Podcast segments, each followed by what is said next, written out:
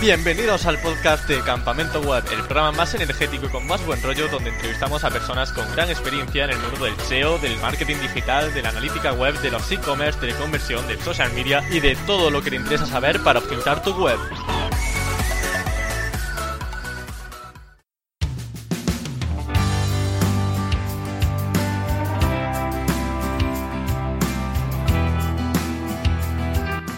Nunca es demasiado pronto para emprender. El invitado de hoy tiene tan solo 21 años y tiene un espíritu emprendedor envidiable. Ha sido fundador de empresas como Nightus o Watch Promo, además de trabajar para otra empresa.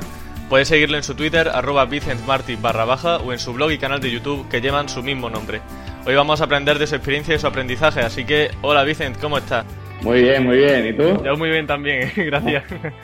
bueno, Vicent, una cosa una de las cosas que más llama la atención cuando vemos tu perfil es que tienes 21 años, pero eso no ha impedido realmente que puedas eh, abrirte un pequeño hueco en el mundo del emprendimiento. ¿Realmente la edad ha sido un impedimento a la hora de emprender? Eh, bueno, he, encontrado barreras por la edad, o sea, más que nada porque han intentado tomarme el pelo, o sea... ¿Ah, sí? Sí, mucho, o sea, alguna vez por el tema de, de que te ven tan joven, pues, por ejemplo, cuando he pedido presupuestos, pues para, para mi tienda online, por ejemplo, antes de crearla, empezamos a pedir presupuestos de regalos personalizados y demás, jamás me los enviaban, o sea, era como, bueno, quedaban contigo y era, sí, sí, sí, sí, sí, sí, y, y, y, por, mucho, por muchos correos que le mandabas, pues nunca llegó ese presupuesto.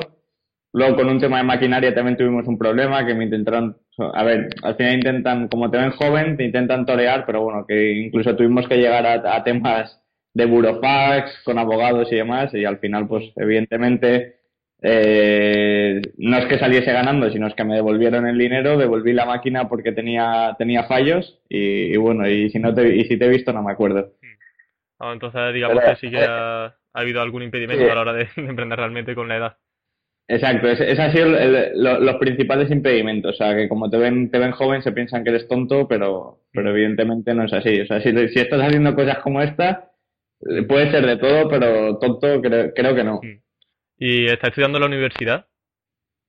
Ahora mismo no. Dejé, dejé la universidad cuando pasaba a tercero, es decir, yo tendría que estar acabando este año.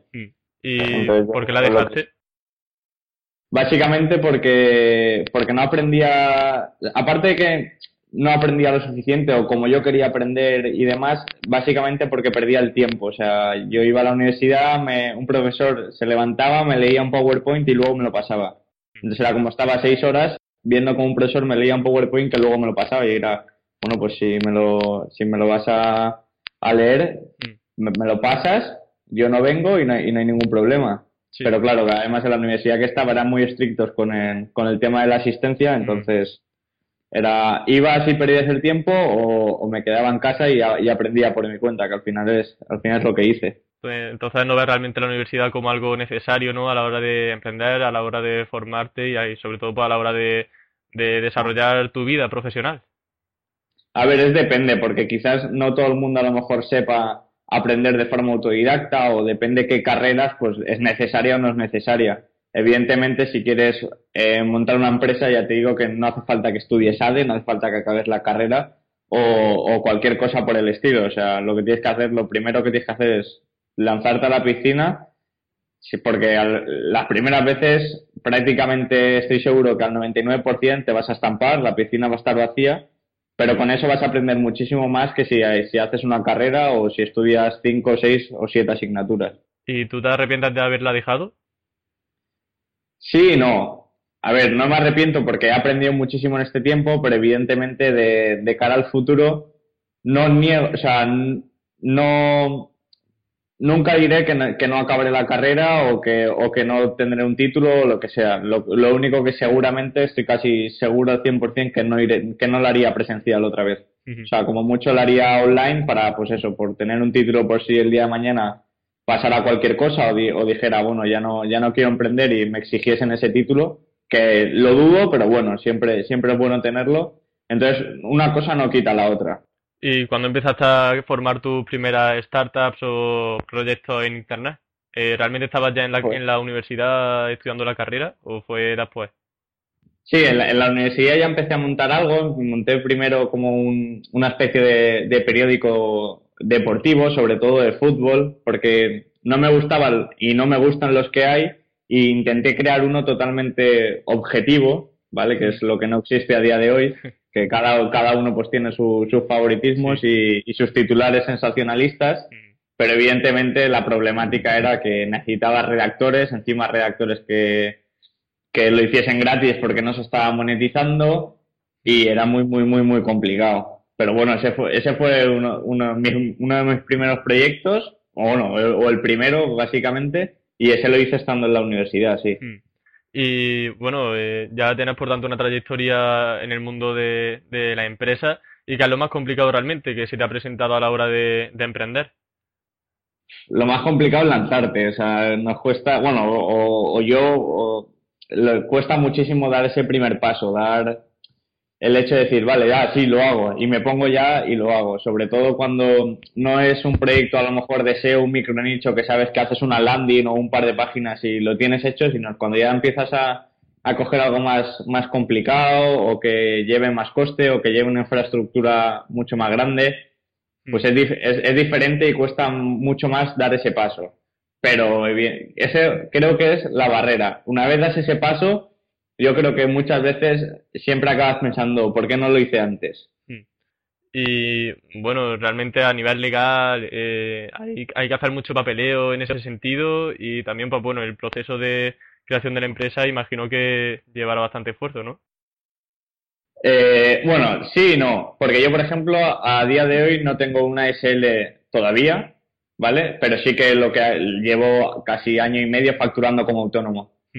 Darte de alta como autónomo cuesta realmente poco, entre comillas, ¿vale? O sea, vas a perder una mañana, eso sí, yo eh, te recomiendo a ti y a todos los siguientes que lo, que lo hagáis junto a una persona que sabe, ¿vale? Que ya lo haya hecho, incluso que esa misma persona sea, sea autónoma, porque es lo que yo he hecho y me, y me ha venido genial. O sea, ten en cuenta que va a ser muy complicado tú, sin saber nada, sí, te puedes buscar la vida, puedes buscar en internet, pero ir siempre acompañado de alguien que sea un abogado, que sea un gestor o lo que sea, siempre va a ser muy, muy positivo, te va, te va a salvar de muchas cosas y luego a la hora de cualquier rollo legal siempre vas a poder recurrir a él.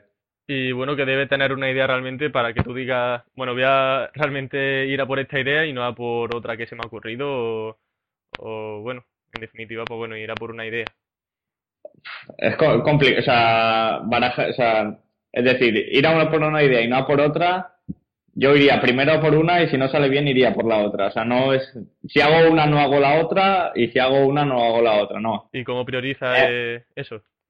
Pues la que, o la que más te guste, o por la que más afición tengas, o por la que creas que vas a llegar más lejos, o por la que creas que incluso, si, si es al principio por la que creas a lo mejor que va a ser más fácil, aunque luego estos son suposiciones que luego a la hora de la verdad quizás lo que tú hayas pensado, lo que hayas intuido no, no es exactamente eso, pero bueno, al final es el hecho de, por, por un lado, o sea, por, un, por una cosa vamos a tener que medir las dos o tres ideas, pues bueno, intentemos buscar si es al principio sobre todo, pues a lo mejor la que crees que va a ser más fácil monetizar, la que creas que va a ser más fácil, posicionar en SEO o, o cualquier cosa y luego ya irás hacia lo grande. Sobre todo porque las primeras, es que es lo que te he dicho antes, eh, casi seguro que estoy seguro que van a salir mal o que te van a costar mucho más. Mm. Y a nivel de rentabilidad, pues imagino también que el tema del el público objetivo, saber si ese público objetivo eh, está dispuesto a pagar más que otro, no todo eso imagino que también interviene en sí, Sí, no, porque yo, por ejemplo, el, el proyecto que hice de Amazon, ¿vale? Era, eh, vendía un, un juguete que tenía muy poco margen. O sea, que en una tienda física se vendía por muy poco, yo lo había conseguido por la mitad y tenía muy poco margen y lo sabía, pero da igual. O sea, yo, yo quería vender ese producto en Amazon. ¿Por qué? Porque así aprendí a vender en Amazon. Sabía cómo se gestionaban devoluciones, los mensajes. Eh, al, fin y al cabo, posicionar en Amazon, cómo tenía que hacer la foto, cómo se veía, cómo no. ¿Por qué? Porque cuando llega una segunda oportunidad con mucho más margen, con mucha más rentabilidad, con, con, con mucho más de todo, incluso que no sea tan estacional, porque eso fue una moda de, de un mes y, se paró y ya no se vende y la gente ya no lo lleva. Hmm. Entonces ya vas a saber hacerlo. Por lo tanto, tampoco... Sí, a ver, ¿qué puedo haber ganado con ese proyecto? 100 euros para todo el trabajo que me llevó no era dinero, ¿sabes? Pero estoy seguro de que si el día de mañana o hoy o, cuando sea sale un proyecto y digo, esto está para vender en Amazon, seguro. Miro, no hay competidores o hay muy pocos o yo ofrezco algo diferencial o, mucho mejor que el resto, ya voy a saber hacerlo.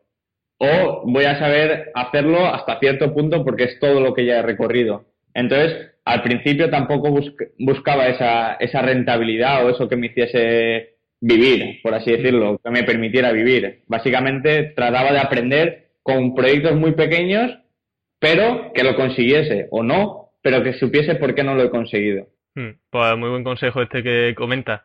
Y realmente cuando tienes una idea, ¿eres el típico que la cuenta a sus amigos o a su, al entorno que le rodea para que realmente le dé un feedback o tienes miedo a que te la roben? Eh, depende. Si hay que hay alguna, sí que hay alguna idea que, que, a tu entorno siempre la tienes que contar, o a tus amigos, o cualquier cosa, pero a lo mejor ya hacerla más o menos pública es complicado. Pero también me he dado cuenta de que tenemos mucho más miedo de que te la copien de lo que realmente va a ser. O sea, no hay tanta gente esperando a coger una idea de otro, copiarla y sacarla adelante y sobre todo aprendes mucho de, las o aprendes o te das cuenta de otros puntos de vista diferentes sobre tu idea que tú no habías tenido. Por eso es importante contarla, es decir, yo, guau, mira, he tenido una idea súper mega guay que voy a vender ratones. Y otro te dice, oye, pues mira, yo el otro día me compré un ratón y habían 30 webs. Pues, ¿sabes? Tu, tu mega idea ya se, ha ido, ya se ha ido al traste porque otra persona, gracias a contársela, te, ha dicho, oye, pues, o yo no lo haría así, o mira qué tal esto con esto, ¿sabes? Y eso te lo aporta contárselo a otra gente. Sobre todo para también descartar ideas que tú te crees que son muy buenas, pero que luego realmente no lo son, y te das cuenta porque se las has contado a alguien.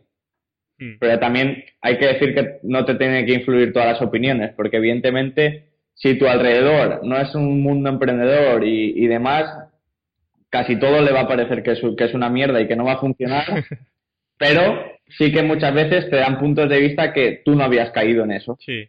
Y por eso es importante.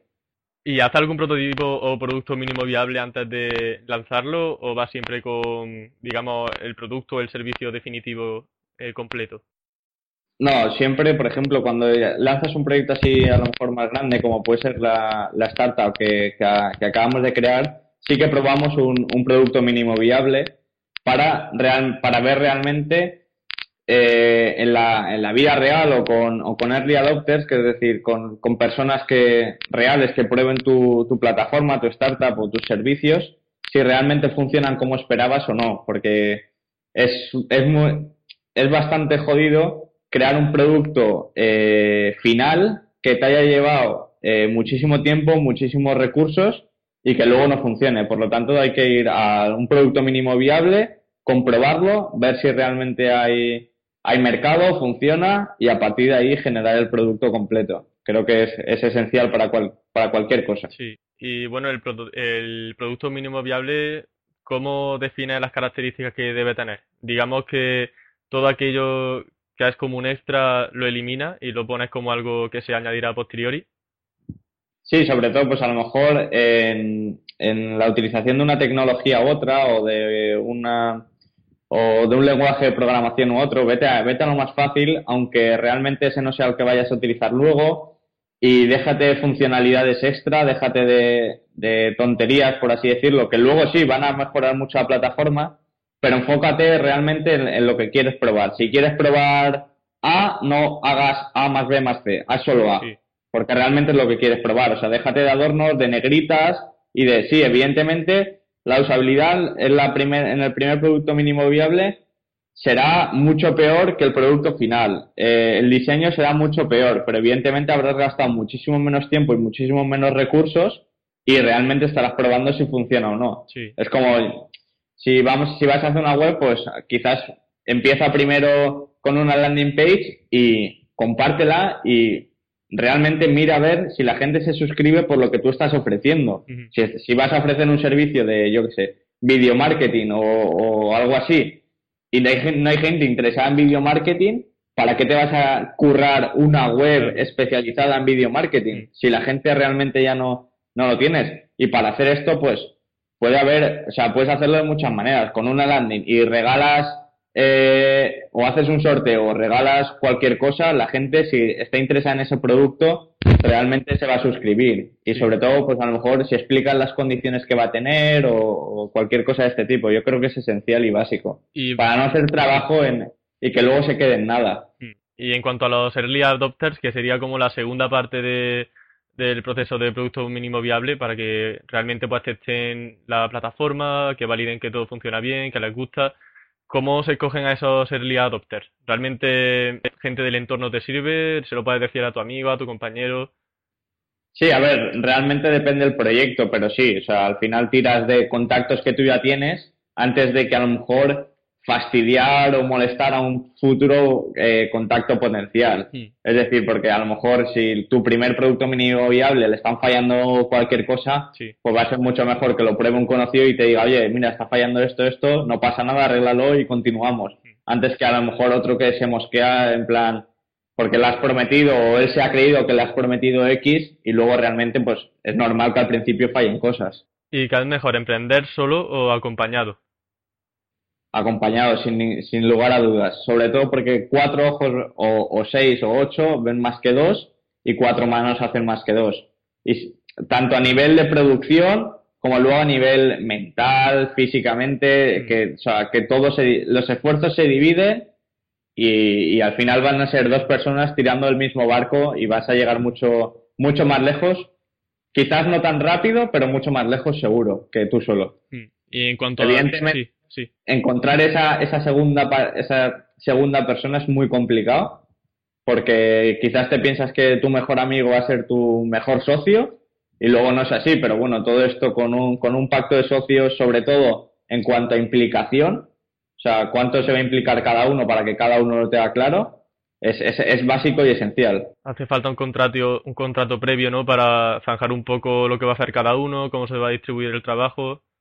Correcto, sobre todo si, si, si vas a hacer algo más chulo o más a lo grande o que no va a ser un proyecto de, oye, mira, vamos a intentar esto o, ya veremos cómo va, no. Si va a ser algo en el que va a requerir tiempo por parte de ambos, pues bueno, no hace falta que los dos estén a tiempo completo o que se dediquen al mismo tiempo, pero bueno, luego al final las ganancias que se repartan. O sea, si yo dedico 8 horas al día, es decir, 40 horas a la semana y tengo una implicación full time y tú solo dedicas 4, pues bueno, se puede repartir 70-30 al final. O sea, me refiero, eh, que no hay ningún problema. Pero, pero ya tú sabes cada uno qué implicación va a tener, entonces ya no vas a poder exigirle, ¿no? Es que tú como no estás full time, tú no estás todo el tiempo, estás menos implicado, sacas menos trabajo, tal.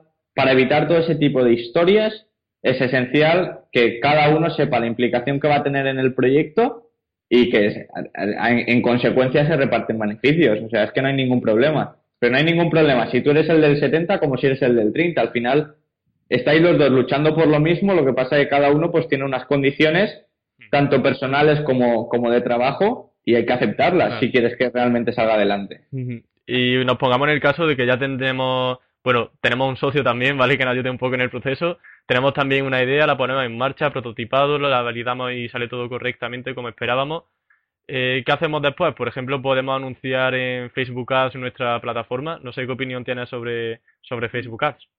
Sí, a ver, al final es cuando pues ya vas a crear un lanzamiento, pues depende del presupuesto, pues utilizas unos canales u otros, ¿vale? Porque de forma gratuita también se pueden hacer muchas cosas, pero Facebook Ads sin ninguna duda es una de las herramientas que mejor funcionan o que mejor me han funcionado en mi experiencia en los proyectos que he hecho y sin duda la recomiendo, sobre todo por esa capacidad de segmentación ultra detallada que puedes llegar a realizar a muy bajo coste. Y sobre todo que puedes empezar invirtiendo muy poco y vas a, vas a ver resultados. Vas a ver si lo estás haciendo tanto bien como mal, invirtiendo desde un euro al día. Y creo que pues para cualquier bolsillo, pues un euro al día, a lo mejor durante cinco días, pues puedes probarlo perfectamente. ¿Y podrías comentarnos algún caso de éxito y qué hiciste para lograrlo?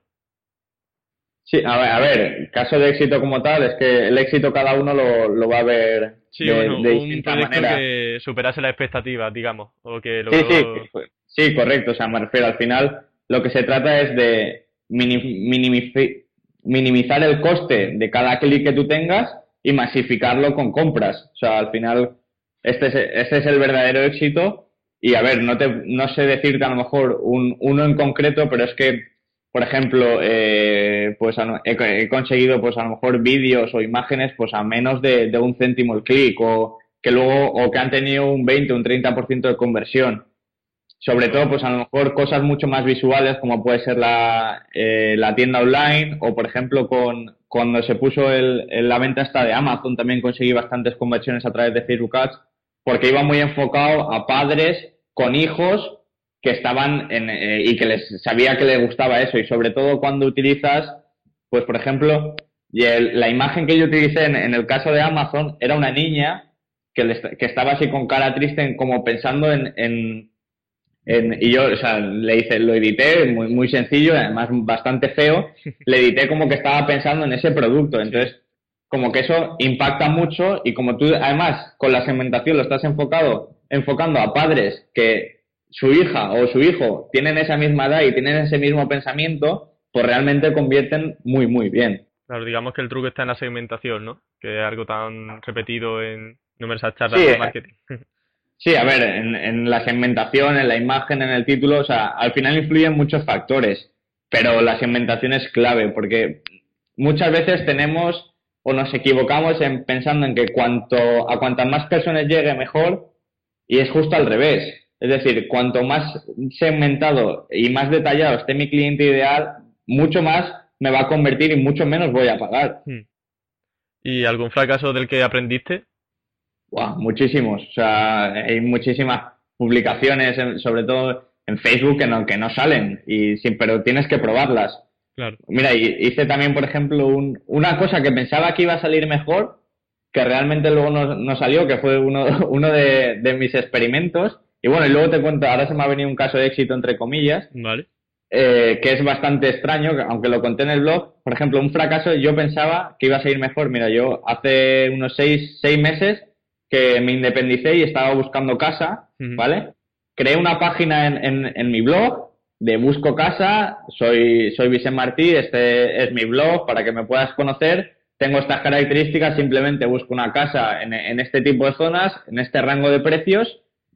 Y bueno, pues soy un chico pues eh, responsable, que está, soy autónomo, no sé qué, no sé menos, y si tú tienes una casa y, quieres ofrecérmela, pues me mandas un email o rellenas este formulario.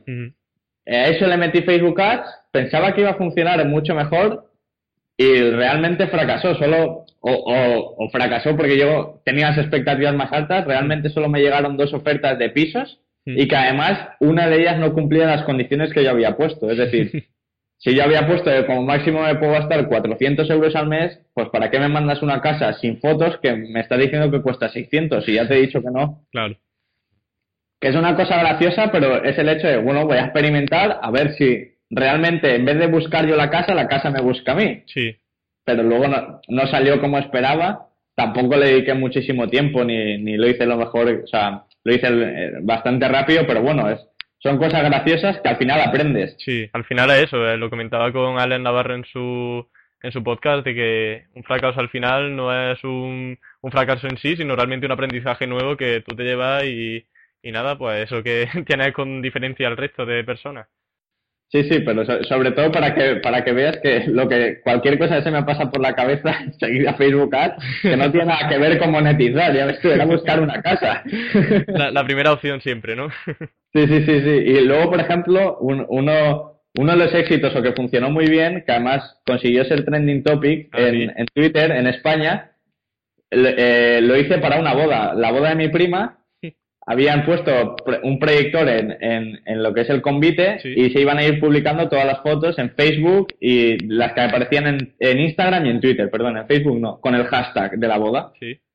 Y dos días antes empecé a anunciar que por aquí, por, por Facebook, iban a aparecer novedades. Y a una lista, evidentemente, de teléfonos de los invitados para que solo les llegase a esas personas.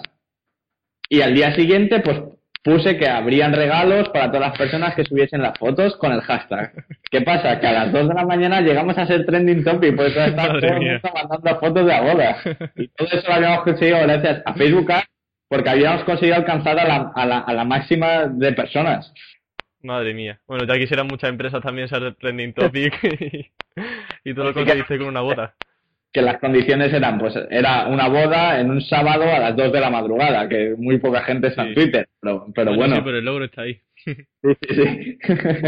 Y bueno, también te podemos ver eh, en el blog de Dean Romero hablando sobre cómo vender productos en Amazon, ¿vale? Aparte de tu experiencia emprendiendo en Facebook Ads, eh, ¿sigue siendo realmente una buena forma de ganar dinero vendiendo productos? ¿O es mejor tener tu propia tienda online, dedicarte a afiliados solamente?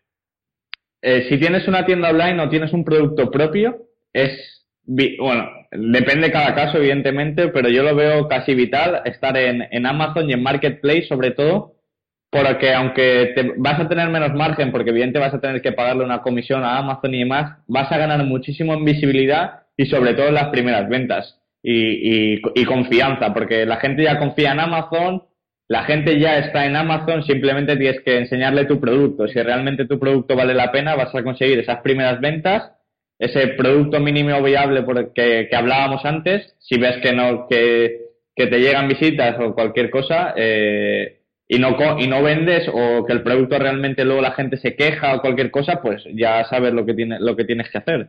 Pero realmente, sobre todo en cuanto a visibilidad y las primeras ventas, es esencial. Incluso, no solo al principio, luego también, pero sobre todo al principio lo, lo veo bastante, bastante bueno. ¿Y cómo escoges los productos que vas a vender en Amazon? ¿Un poco porque a ti te gustan o realmente hay algún trasfondo detrás? No, a ver, los que, los que he escogido hasta ahora han sido o porque son de mi, de mi propia tienda online o porque realmente vi una oportunidad de mercado porque se estaban poniendo de moda, busqué y solo había un competidor. Por lo tanto, yo tenía, yo era el segundo y nos íbamos a dividir, a dividir los beneficios, entre comillas. Luego, cuando realmente la gente se dio cuenta que ya habían como 10, 15 competidores, es cuando yo ya me salí, porque ya empezaban en, en guerra de precios y demás, y yo ya no quería entrar ahí porque el producto tenía muy poco margen, o como yo lo estaba consiguiendo, que era muy sencillo, eh, tenía poco margen, pero ya había aprendido, que es lo que estábamos hablando antes, sobre todo pues el tema de, las fotos, para que destaque la tuya y no y no la del resto. Eh, pues si todas están en una posición, pues todo al contrario, porque va a ser la que más va a destacar. Si todas están a lo mejor boca arriba, que la tuya esté, bueno, mirando hacia la izquierda, que la tuya esté mirando a la derecha, por ejemplo. Mirando hacia la derecha, pues algo. Y sobre todo, pues cuanto menos bordes, pues más grande va a salir, más, más, va a destacar. Y claro, cualquier... En cuanto al título, también se puede destacar de alguna forma que veas que funcione. Sí, a ver, eh, eh, pues cada producto tiene, tiene, tiene lo suyo, pero evidentemente pues siempre puedes hacer, pues, con poner lo típico asteriscos, eh, exclamaciones, pero claro, tampoco te debes de pasar. Es como cuando en el título de la que sí, pues, pues puedes eh, ponerlo de envío gratis y puedes poner cosas de este tipo, o que tienes más de 10 modelos o más de 10 colores para elegir, hmm. que siempre pues te van a traer más clics a lo mejor que cualquier otro, pero tampoco, o sea, al final es un conjunto de todo. Y las mayúsculas también se pueden incluir en el título, ¿no? Imagino. Sí, claro.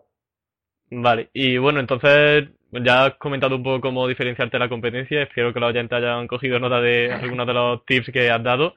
Y también creaste una web en la que vendía el mismo producto, pero llevando a Amazon. Es decir, no vender directamente, sino mm, digamos que le daba prioridad a la tienda online más que a la plataforma de Amazon. ¿Cómo fue tu estrategia ahí? No, a ver, o sea, lo que, lo que yo hice fue crear una, una, una landing page de micronicho, que la conseguí posicionar también, que es, por ejemplo, otro de los experimentos con lo que aprendes a posicionar, pues con un EMD muy fácil, y la verdad que, que como no, había competencia y, era justo solo un EMD para un producto concreto y demás, que fue bastante sencillo, y sobre todo lo que hacía era mandarle tráfico al producto que yo estaba vendiendo, con enlace de afiliados. Por ah, de acuerdo. Claro, lo que yo hacía era reducirle la comisión de venta a Amazon. Vale. Porque además lo pregunté y es totalmente legal, o sea que no hay, no hay ningún problema en hacerlo. Es con tu cuenta de afiliados enlazas a tu producto que estás vendiendo. Por lo tanto, si Amazon te cobra, yo que sé, pon 3 euros por vender ese producto y estás ganando 0,50 por la afiliación, solo te está, solo te está cobrando 2,50. Claro, entonces Sí, digamos que está jugando por dos bandas, ¿no? Por una parte en Amazon y por otra parte pues con la tienda online. Correcto. Y bueno, también has comentado algo que no quiero tampoco que se me pase, que has comentado que hay alguna forma de promoción gratuita más allá de Facebook Ads. Entonces, creo que la pregunta de obligado cumplimiento, eh, ¿cuáles son esas formas de promoción gratuita que conoces? Sobre todo, pues, por ejemplo, eh, a ver, te voy a decir lo, lo, básico, pero por ejemplo, en eh, lo que hemos hecho en, en, la startup, ¿vale? Hemos generado una nota de prensa, cogimos una base de datos que, está, por, está pública, incluso creo que Tomás Santoro en su blog también publicó una serie de contactos de medios de prensa. Generas una nota de prensa con una foto y un par de fotos y, y las mandas a los periodistas. Si realmente, a ver, evidentemente tiene que ser un proyecto currado, que tenga algo de diferencia, que tenga una historia detrás.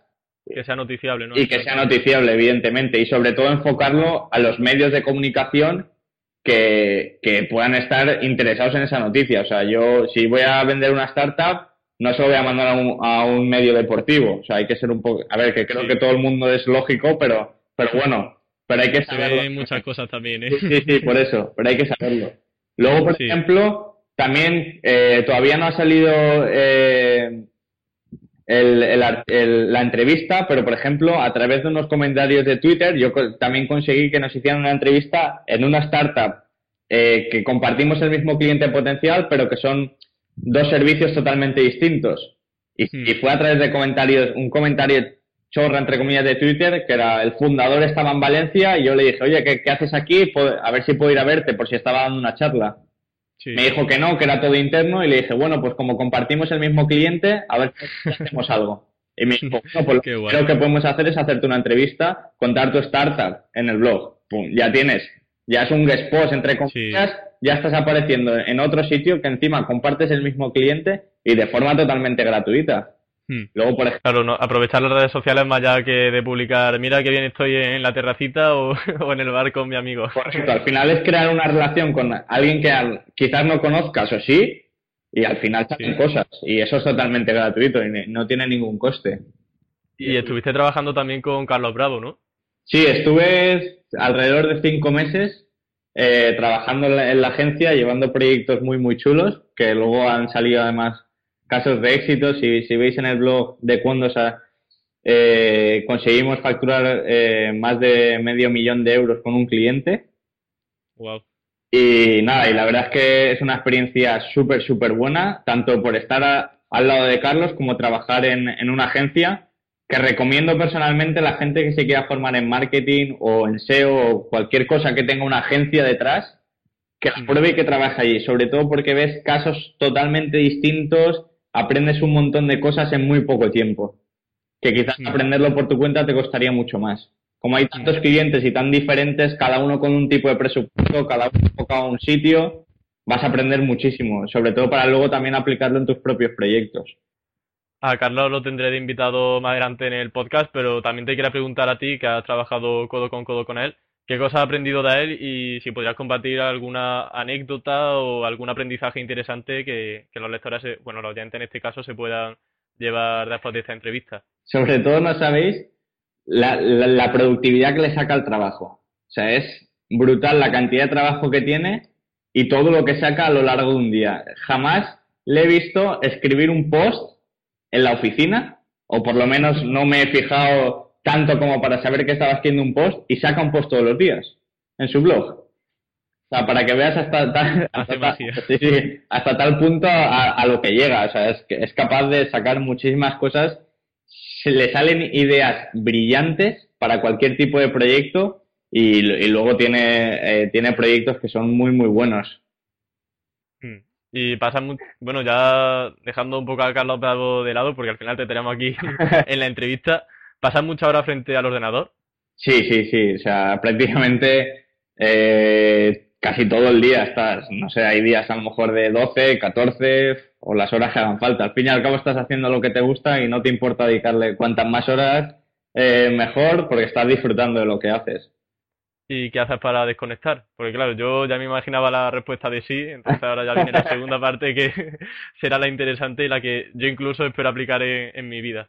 Sobre todo, intento salir a hacer deporte, prácticamente todo, casi, me gustaría salir mucho más de lo que salgo, pero intento salir entre tres y cuatro días a la semana a correr en bici, he hecho, he hecho varios triatlones y al final pues también te sirve como entrenamiento. O incluso dentro de casa, pero desconectar es, es vital. Y sobre todo ha habido dos semanas de mucha carga de trabajo, que esto es una anécdota curiosa, pero que lo cuento orgulloso y no orgulloso, porque desconectaba poniendo lavadoras, tío.